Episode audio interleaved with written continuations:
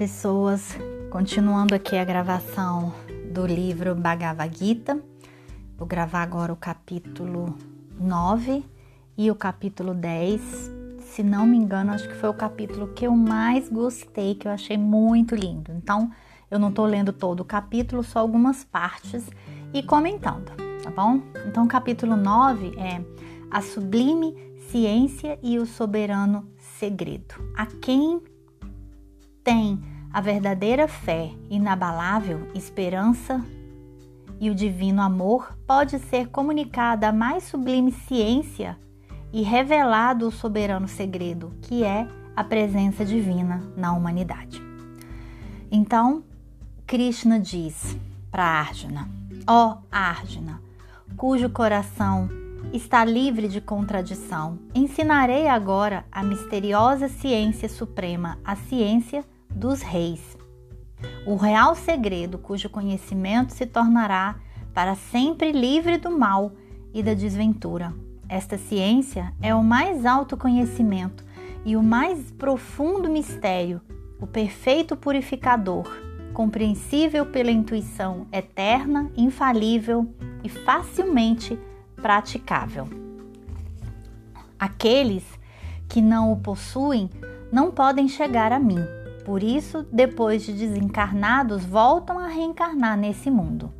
Todo esse universo, tanto em suas partes como em sua totalidade, é uma emanação minha. O eu o penetro com minha natureza invisível, que eu sou o imanifesto. Todas as coisas em mim provêm mas eu não tenho origem nelas.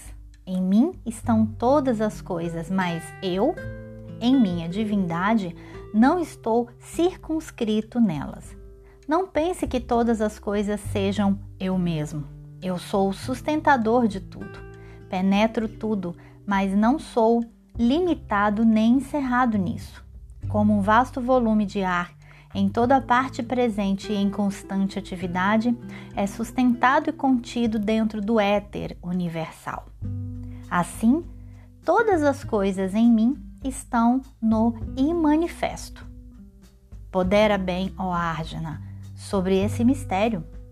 No fim de uma calpa, que ele explica aqui embaixo que dura cerca de 4 milhões 320 mil anos solares, né? Então ele fala: no fim de uma carpa, que é essa data, todos os seres e todas as coisas refluem em minha natureza imaterial e, no princípio de outro carpa, torno a emanar de mim todas as coisas e todos os seres. Obedecendo a minha vontade, a natureza cria e destrói, produzindo seres animados e inanimados. Eis a razão por que o universo se move. Os que carecem da verdadeira luz espiritual desprezam-me. Quando apareço em forma humana, porque desconhecem a minha verdadeira natureza e ignoram que sou o Senhor Supremo do universo.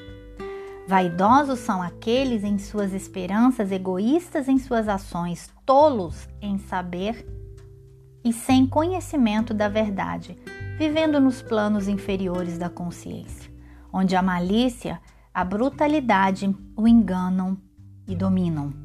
Mas os homens iluminados, que têm desenvolvido a sua natureza superior, participam do meu ser divino e adoram-me com um ânimo sincero, com a dedicação completa dos seus corações, porque me conhecem como a infinita e eterna origem de tudo.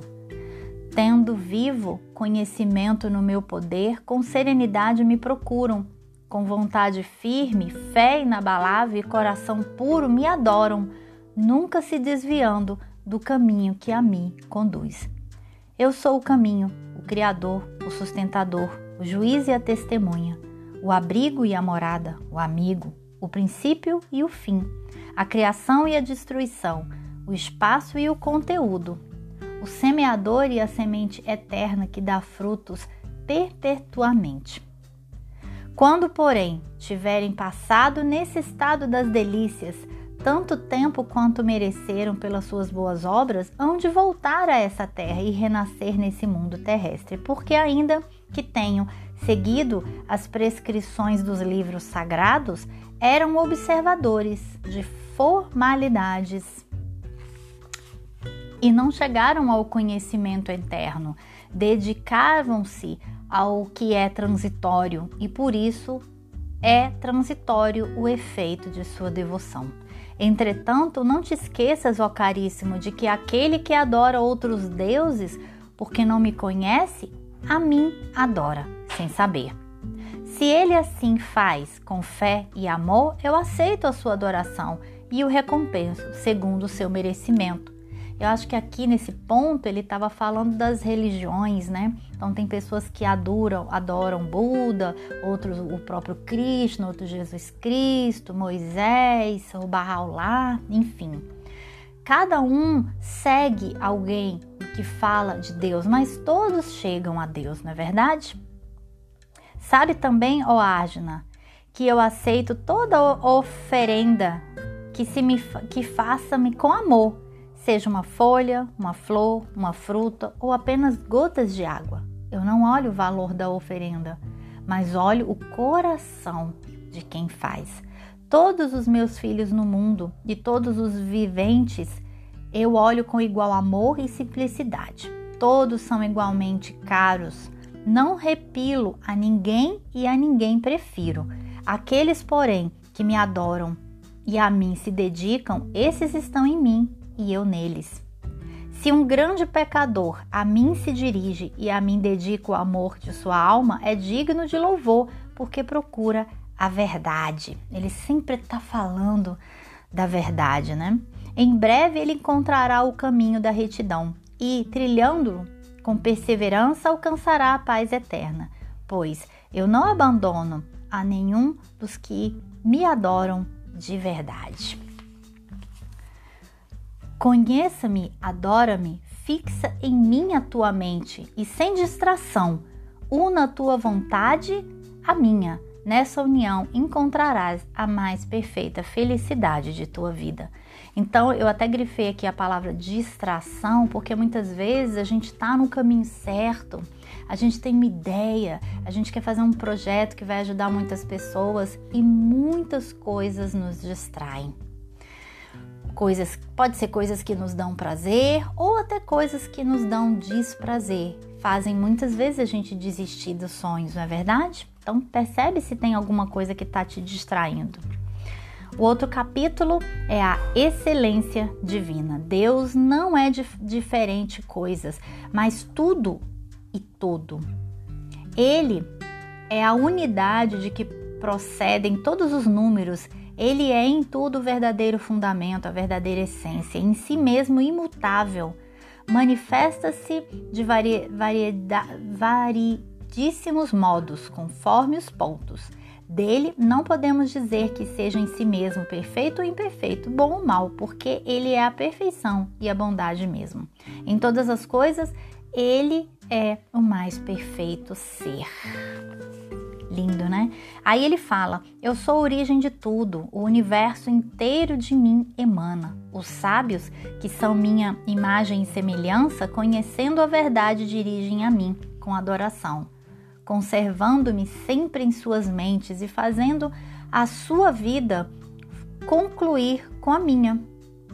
Oh, perdão, e fazendo a sua vida confluir com a minha glorificam-me constantemente, regozijam-se e são felizes. Eu, de contínuo, os ilumino e inspiro, e a eles instruem uns aos outros como a luz do seu espírito. Dissipam das trevas e a ignorância do mundo exterior.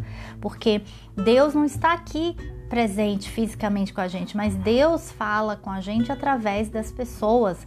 Então, os líderes, as pessoas que querem transformar a vida, que querem transformar essa humanidade, esse planeta em algo melhor, é através dessas pessoas, e eu também me incluo não com vaidade nem com prepotência, mas quantas vezes eu já falei coisas que nem eu tinha conhecimento, ou quantas vezes eu trouxe, quantas vezes eu canalizei alguma coisa em prol da humanidade, em prol de todo mundo. A gente quer sobreviver ou a gente quer ter qualidade de vida, ou a gente quer viver nessa realidade, né? Então, ele sempre fala aqui na toda a leitura de que quando a gente faz pensando nos outros e não só na gente, a gente é muito mais bem visto aos olhos de Deus. Em suma, ó príncipe, eu sou aquilo que é o princípio essencial na semente de todos os seres e de todas as coisas da natureza. Cada ser animado e inanimado é por mim penetrado e, sem mim, nada pode existir, nem por um instante. Sem fim são as minhas manifestações divinas, ó Arjuna.